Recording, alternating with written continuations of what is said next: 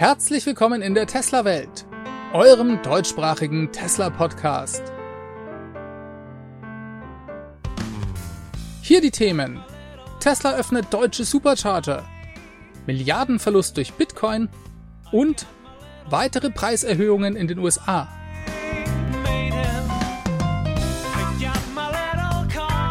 Mein Name ist David und dies ist die Folge 232.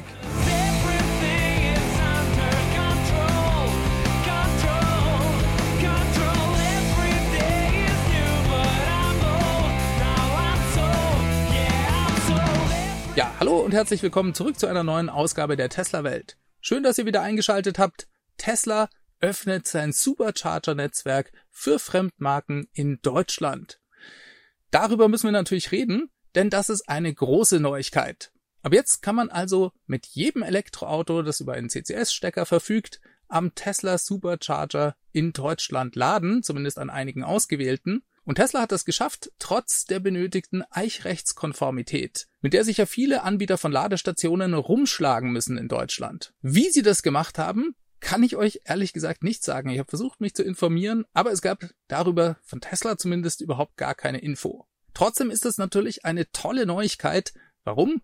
Weil es ist gut, erstens für die Elektromobilität, aber auch für die Allgemeinheit, da es jetzt mehr Schnellladestationen zur Auswahl gibt. Das beschleunigt also die Elektromobilität. Es ist aber auch gut für Tesla, weil sie dadurch neue Kunden gewinnen werden.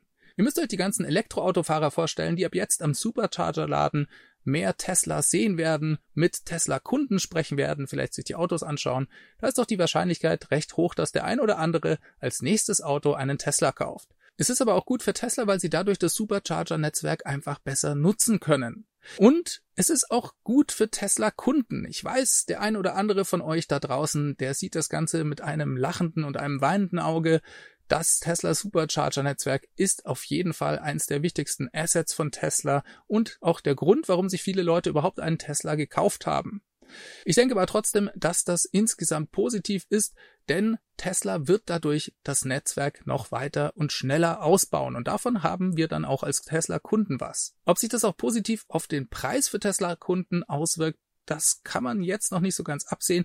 Tesla hat das aber zumindest schon mal in Aussicht gestellt gehabt. Schauen wir uns aber das Projekt mal genauer an. Das läuft ja seit November letzten Jahres. Da startete Tesla mit zehn Superchargern in den Niederlanden. Inzwischen gibt es geöffnete Supercharger in insgesamt 13 europäischen Ländern. Das ging los mit den Vorreitern bei der Elektromobilität Niederlande und Norwegen.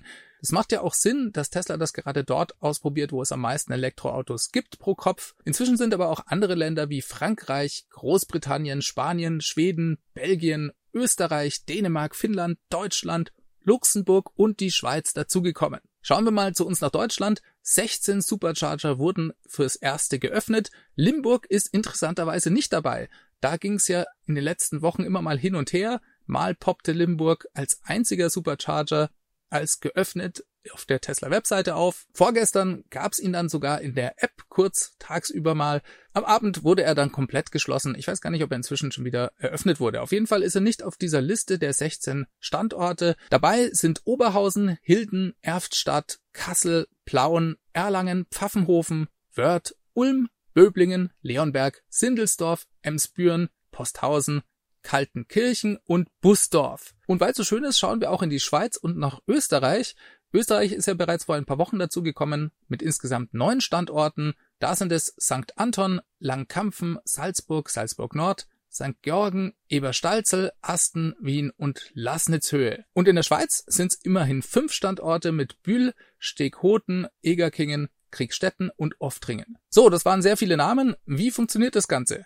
Das ist ganz einfach, funktioniert über die Tesla App. Die ladet ihr euch einfach aufs Handy, registriert euch, hinterlegt ein Zahlungsmittel und dann kann es schon losgehen. Wenn ihr am Supercharger seid, könnt ihr über die App den entsprechenden Ladepunkt auswählen und dann geht's einfach schon los. Tesla bietet zwei verschiedene Zahlungsoptionen an. Zum einen mal gibt's ein Pay-per-Use-Modell. Da zahlt ihr einfach pro Kilowattstunde so viel ihr ladet. Und dann gibt's ein Modell mit einem Abo, das kostet 12,99 Euro pro Monat.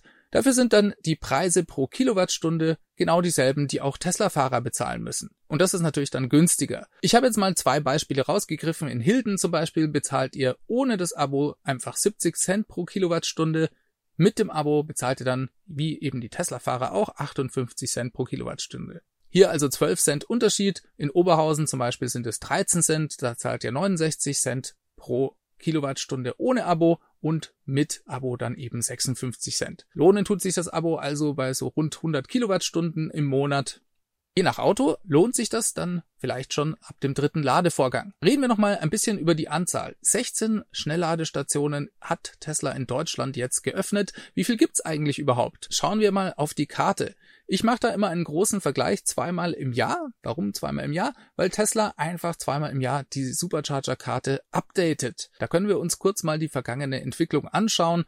In der Folge 155 des Tesla Welt Podcasts habe ich euch zum Beispiel darüber berichtet. Das war am 17. Januar 2021. Da gab es in Deutschland 86 Supercharger mit 847 Schnellladepunkten. Ungefähr ein Jahr später habe ich dann darüber wieder berichtet, und zwar am 9. Februar 2022. Dann waren es schon 111 Supercharger in Deutschland mit 1353 Ladepunkten. Im Jahresvergleich war das ein Wachstum von ungefähr 29 Prozent. Ja, und jetzt nur vier Monate später sind wir bereits bei 126 Supercharger-Standorten mit insgesamt 1593 Schnellladepunkten. Tesla hat also in diesen vier Monaten 240 Schnellladepunkte in Deutschland hinzugefügt. Das finde ich kann sich schon sehen lassen. Und von den 126 Standorten in Deutschland sind wie gesagt jetzt 16 testweise geöffnet. Tesla hat da also noch große Luft nach oben. Stellt euch mal vor, wie das wird, wenn die alle offen sind. Ob das wirklich kommen wird, das behält sich Tesla natürlich vor, denn sie schauen erstmal, wie es dann mit der Auslastung weitergeht und vielleicht müssen sie einige Standorte weiter ausbauen müssen, bevor sie sie öffnen. Reden wir aber noch mal ganz kurz über den weiteren Ausbau, denn das ist auch immer interessant. Tesla hat vor kurzem die Supercharger-Karte nochmal geupdatet.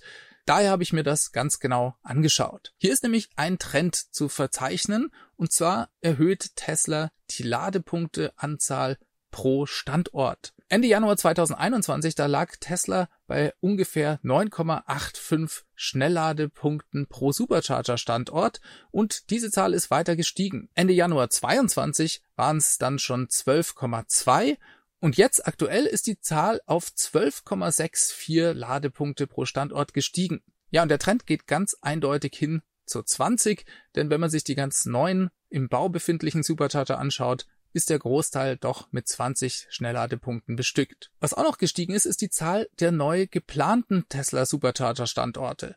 Die lag vor eineinhalb Jahren noch bei 52, vor vier Monaten dann bei 64 und aktuell sind 77 neue Schnellladestandorte von Tesla geplant. Tesla baut also massiv weiter das Schnellladenetzwerk aus. Macht natürlich Sinn, denn wir haben ja jetzt die Giga Berlin am Start und dadurch wird sich auch in Deutschland die Sicht auf Tesla weiter verändern und mehr und mehr Deutsche werden anfangen, Tesla zu kaufen. Das war bisher ja noch nicht so richtig der Fall, vor allem wenn man sich die Größe des deutschen Automobilmarktes anschaut. Jetzt ist ja Tesla sehr stark am Wachsen, auch gerade was die Lieferungen von den Fahrzeugen angeht. Und da kann man sich natürlich die Frage stellen, muss denn das Wachstum der Supercharger-Standorte mit dem Wachstum äh, wenn Fahrzeugdeliveries übereinstimmen. Und ich denke, nein, das muss es nicht, denn die Batterien werden ja immer besser. Dadurch kann man immer schneller laden und die Standzeiten werden immer kürzer. Gleichzeitig verbessert Tesla auch die Supercharger. Es gibt die Möglichkeit für Tesla auch bei bestehenden Superchargern Updates vorzunehmen. Darüber habe ich zum Beispiel in der Folge 208 gesprochen die verlinke ich euch hier gerade nochmal. Eine Erhöhung der Leistung scheint bereits geplant zu sein. Schön ist natürlich trotzdem zu sehen, dass der Trend zu immer mehr Schnellladepunkten pro Standort geht.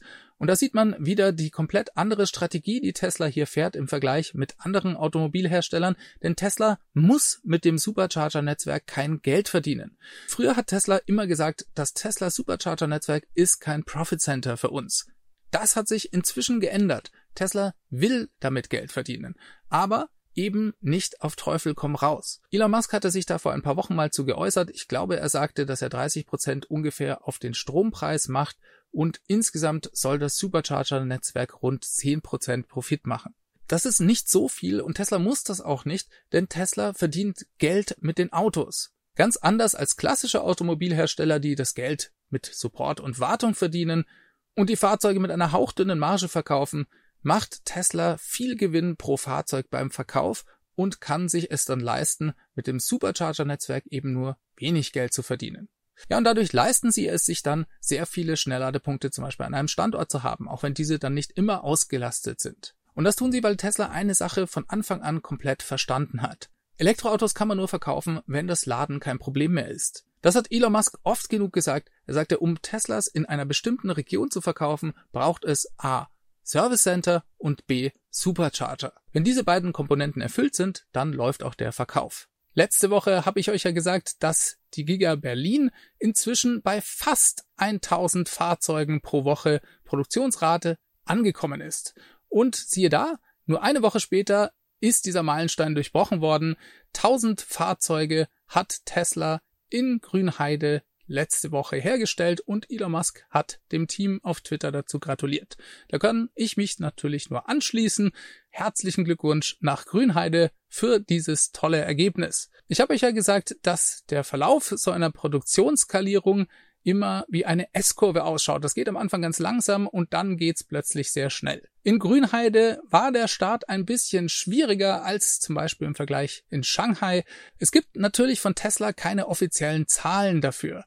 Aber es gibt findige Beobachter, wie zum Beispiel Troy Teslike auf Twitter, der sehr gut vernetzt ist und auch sehr gute Quellen bei Tesla intern besitzt. Und er hat hier mal einen Vergleich auf Twitter veröffentlicht, den schauen wir uns kurz an. Denn wie ich bei der Eröffnung der Giga Berlin erfahren konnte, geht es ja dem Team in Berlin vor allem darum, Shanghai zu schlagen. Das hat bisher noch nicht ganz so gut funktioniert, aber wir wollen ja auch nicht unfair sein. Der Verlauf ist eben exponentiell. In Grünheide handelt es sich auch um eine komplett neue Fabrik mit einem neuen Team. Und wir wissen auch nicht hundertprozentig genau, ob und wie viele Neuerungen genau im Berliner Model Y drinstecken. Im direkten Vergleich von Troy Tesla, da schneidet die Giga Berlin nach rund drei Monaten mit ungefähr der Hälfte der Fahrzeuge ab im Vergleich zu Shanghai wenn die Zahlen dann stimmen. So, das war aber nur ein kurzer Ausflug. In Shanghai begann damals ja die Produktion mit dem Model 3 und nach rund einem Jahr kam das Model Y dann hinzu. Auch das vielleicht ein kleiner Vorteil. Das Team in Shanghai hat sicherlich Erfahrungen durch die Model 3 Produktion gewonnen. Wir wechseln mal das Thema. Schauen wir mal in die USA. Denn dort hat Tesla diese Woche im Staat Nevada die Tesla Versicherung eingeführt. Die gibt es inzwischen in acht Bundesstaaten plus Kalifornien.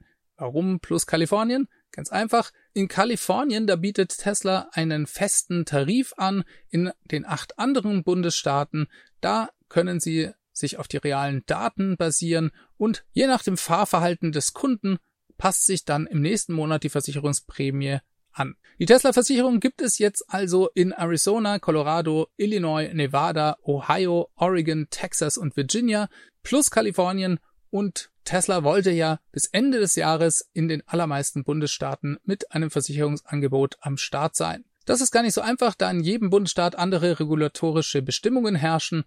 Dementsprechend geht das peu à peu, Bundesstaat für Bundesstaat.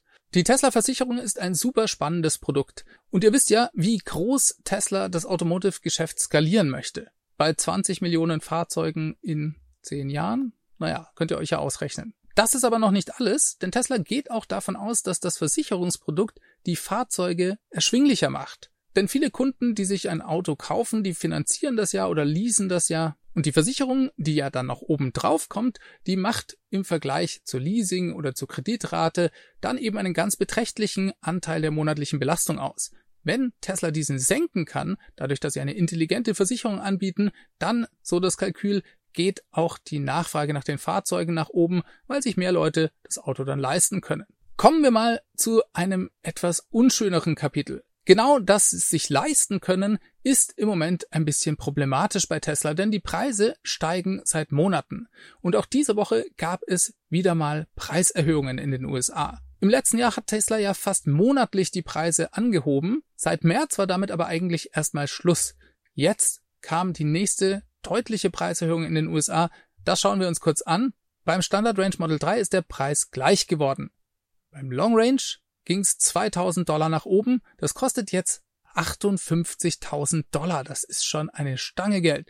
Und ihr müsst ja auch immer bedenken, dass bei den US-Preisen die Sales Tax, also im Prinzip die Mehrwertsteuer, nicht mit angezeigt wird. Die kommt also noch oben drauf. Schauen wir uns das Model Y an. Das Long Range Model Y ist jetzt 3000 Dollar teurer kostet 66.000. Das Performance-Modell ist um immerhin 2000 Dollar teurer geworden und liegt jetzt bei 70.000, was mit dem neuen Model Y aus Texas ist ist übrigens nicht bekannt, denn das befindet sich ja noch nicht im Konfigurator, sondern wird von Tesla quasi auf Einladung an Kunden herangetragen. Auch bei Model S und X hat sich was geändert. Da ging es ja bei der letzten Preiserhöhung schon richtig krass nach oben. Der Preis des Long Range Model S wurde damals bereits um 5000 Dollar angehoben. Jetzt kommen nochmal 5000 obendrauf. Damit liegt der Einstiegspreis bei Model S bei 105.000 US-Dollar. Der Preis der Plaid-Variante ist gleich geblieben, der liegt immer noch bei 136.000. Kommen wir noch zum Model X. Hier gab es die krasseste Preiserhöhung. Um 6.000 Dollar ist das Model X in der Long Range Variante teurer geworden und kostet jetzt 121.000 US-Dollar. Wie bei Model S ist auch die Plaid Variante des Model X von einer Preiserhöhung verschont geblieben. Hier liegt der Preis nach wie vor bei 139.000 Dollar. Ja, wenn man sich zwei Dinge bei Tesla anschauen möchte, die aus Kundensicht wirklich ärgerlich sind, dann sind es diese konstanten Preiserhöhungen zusammen mit den immer länger werdenden Lieferzeiten. Das hängt aber direkt zusammen. Tesla hat zwar beim letzten Earnings Call gesagt, dass sie mit den Preiserhöhungen auch zukünftig steigende Rohstoffpreise antizipieren, denn man muss ja bedenken, dass Fahrzeuge, die heute bestellt werden, erst in einem Jahr gebaut werden. Die Rohstoffpreise sind in den letzten Monaten und werden in den nächsten Monaten weiter steigen und auch das muss Tesla schon vorher antizipieren. Ich bin aber nach wie vor überzeugt, dass dies nicht der eigentliche Grund für die Preiserhöhungen ist, sondern es ist die Nachfrage. Tesla kommt mit der Produktion einfach nicht hinterher, obwohl sie um 86 Prozent letztes Jahr gewachsen sind. Und Elon, der hat das ja auch in einem der letzten Earnings Calls zugegeben und gesagt, wir wurden von der Nachfrage überrumpelt. Und das muss man sich schon mal auf der Zunge zergehen lassen, denn Tesla ist ja ein Unternehmen, das sich seit Jahrzehnten auf den Übergang zur nachhaltigen Energie und auch auf den Übergang zur Elektromobilität vorbereitet und darauf hinarbeitet. Und jetzt geht's noch schneller, als selbst Tesla angenommen hat. Die Nachfrage explodiert und das sieht man sehr deutlich an den immer länger werdenden Wartezeiten. Und Tesla bleibt eigentlich gar nichts anderes übrig, als die Preise zu erhöhen, wenn diese nicht weiter ausufern sollen. Aus Kundensicht ist das natürlich trotzdem ärgerlich und viele Leute können sich die Fahrzeuge auch einfach nicht mehr leisten. Tesla wird weiterhin jedes Fahrzeug, das sie bauen können, verkaufen und ich hoffe, dass dies langfristig dann auch mal wieder besser wird. Kommen wir zum nächsten Thema und da geht es um die Kundenzufriedenheit bei Tesla. Denn die Kunden, die einen Tesla fahren, die sind meistens damit hochzufrieden. Mich übrigens eingeschlossen. Ich finde das nach wie vor das beste Auto, das ich jemals gefahren bin. Und da bin ich nicht alleine, denn Tesla führt die Liste der zufriedenen Kunden in der gesamten Autoindustrie an. Hier nimmt das Model 3 den Spitzenplatz für alle Autos weltweit ein. Das hat jetzt eine Auswertung von zutobi.com ergeben. Die haben sich vier verschiedene Analysen angeschaut, bei denen Bewertungen von Autobesitzern ausgewertet werden. Die kamen von Parkers, Honest John, Autotrader und Edmunds. Die Ergebnisse haben sie zu einer einzigen Analyse kombiniert und so eine Art globalen Zufriedenheitsindex erstellt. Und hier schneidet Tesla, wie gesagt, am besten ab. Auch in der Vergangenheit hat Tesla bereits bei solchen Befragungen eigentlich immer hervorragend abgeschnitten. Dafür, dass dies so bleibt, arbeitet Tesla sehr hart. Sie möchten sich definitiv nicht auf ihren Lorbeeren ausruhen. Das zeigt ein anderer Bericht, der diese Woche auf Electric aufgetaucht ist. Darin steht sogar, dass Tesla sich intern regelrecht Sorgen um die Kundenzufriedenheit macht. Elon scheint mit dem Zustand des Service bei Tesla nicht zufrieden zu sein. Das geht so weit, dass er beschlossen hat, das Thema Service zu einer Top-Priorität zu machen. Das hört man als Tesla-Kunde natürlich sehr gerne. Vor allem scheint es ihm darum zu gehen, die Wartezeiten auf Servicetermine zu verbessern. Und hier muss man sagen, das variiert bei Tesla sehr stark in verschiedenen Märkten. Seit ich mein Auto habe, habe ich noch nie ein Problem gehabt, innerhalb von einer Woche einen Servicetermin zu bekommen. Es gibt aber durchaus andere Gegenden, wo das sehr viel schwieriger ist. Und Elons Ziel ist es, dass man maximal innerhalb von einer Woche einen Servicetermin bekommen kann, er möchte auch, dass zwei Drittel aller Termine und Reparaturen noch am selben Tag ausgeführt werden können. Und dazu, so steht das in dem Artikel, hat Tesla wohl intern jetzt angefangen, Mitarbeiter aus den Bereichen Sales und Delivery abzuziehen und diese in den Servicecentern einzusetzen, um die Fahrzeuge tatsächlich zu reparieren. Das klingt vielleicht erstmal etwas komisch, denn diese Mitarbeiter sind ja keine ausgebildeten Kfz-Mechaniker. Trotzdem gibt es wohl Arbeiten, die mit relativ wenig Schulung möglich sind, wie zum Beispiel Reifenwechseln. Etwas mehr Details hat übrigens auch Electric zu dem Thema herausgefunden, denn sie hatten das Glück, ein Audiomitschnitt von einer Mitarbeiterbesprechung bei Tesla zu hören. Zitat ich denke, wir haben immer noch einen relativ konventionellen Ansatz für den Service, obwohl wir die Fahrzeug-App benutzen.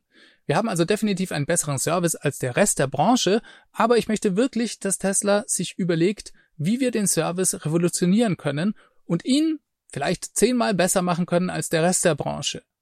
Wir wollen auf jeden Fall die Zahl der Mitarbeiter, die Autos reparieren, erhöhen. Und genau das hat Tesla jetzt wohl schon umgesetzt. Wenn man sich die Gesamtzahl der Mitarbeiter in einem Service Center ansieht, so sagte er weiter, dann macht das Verhältnis von Leuten, die Autos reparieren, zu allen anderen nicht viel Sinn. Ich denke, es sollte einen höheren Prozentsatz von Leuten geben, die Autos reparieren. Ähnlich wie in der Fabrik werden wir eine Servicebucht für den Austausch von 12 Volt Batterien haben, eine andere für die Reparatur des Computers und eine weitere für den Austausch des Antriebsstrangs. Also mehr Spezialisierung wie in der Fabrik. Zitat Ende. Ja, dieses Mitarbeitertreffen, das ist noch keine zwei Wochen her und schon hat Tesla begonnen, diese Anweisungen von Elon umzusetzen. Wir beobachten das Ganze weiter. Reden wir noch über Bitcoin. Denn in der Presse sind verschiedene Meldungen aufgetaucht, nachdem Tesla Milliardenverluste in diesem Quartal mit Bitcoin gemacht hat. Und ja, das ist nicht ganz von der Hand zu weisen, auch wenn es sich dabei nur um Buchungsverluste handelt. Wie ist das denn zu verstehen? Also, Tesla ist ja vor einiger Zeit mit 1,5 Milliarden US-Dollar in Bitcoin eingestiegen und hat also einen kleinen Teil seiner Cash-Reserven in Bitcoin investiert. Jetzt gibt es in den USA eine, aus meiner laienhaften Sicht vielleicht, etwas komische Praxis, mit solchen Investitionen in Kryptowährungen umzugehen.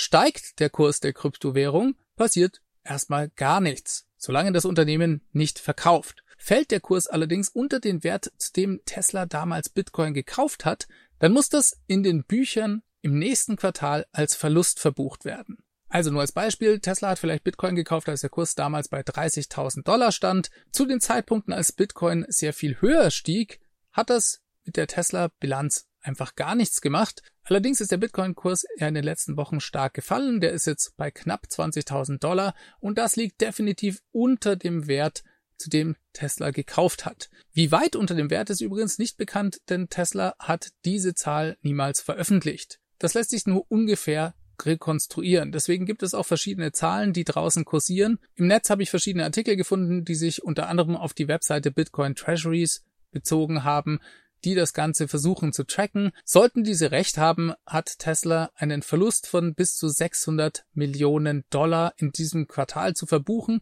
Und ich wiederhole das nochmal, weil das wichtig ist. Tesla hat definitiv kein Cash verloren. Denn sie haben die Bitcoins ja noch, sie haben die nicht verkauft. Trotzdem muss in der Bilanz, nur weil der Kurs gefallen ist, das Ganze als Verlust verbucht werden. Frag mich nicht, warum das so ist. Das wird im Quartalsergebnis natürlich nicht helfen, vor allem weil Tesla ja durch die Lockdowns in Shanghai ja bereits deutlich weniger Autos produzieren konnte. Wir warten das Ergebnis mal ab. Ich komme damit zum Schluss und bedanke mich ganz herzlich bei euch für eure Aufmerksamkeit. Falls das für euch hilfreich war, dann lasst mir doch ein Like und ein Abo da. Darüber würde ich mich freuen. Die Leute, die den Podcast hören, können das Ganze in ihrer Podcast-App bewerten. Auch das hilft mir wirklich weiter. Für die Hardcore-Fans gibt es unten in der Beschreibung den Link zu meiner Patreon beziehungsweise Steady-Webseite. Wir hören uns definitiv nächste Woche wieder. Macht es ganz gut. Bis zum nächsten Mal. Ciao, ciao. Diese Sendung wurde freundlicherweise vom Tesla Owners Club Helvetia, dem jungen und initiativen Tesla Club aus der Schweiz und dem TFF, dem Tesla Fahrer und Freunde e.V. unterstützt. Beide Clubs sind die Herausgeber des T&E Magazins. Das Podcast Mastering kommt diese Woche vom Daniel.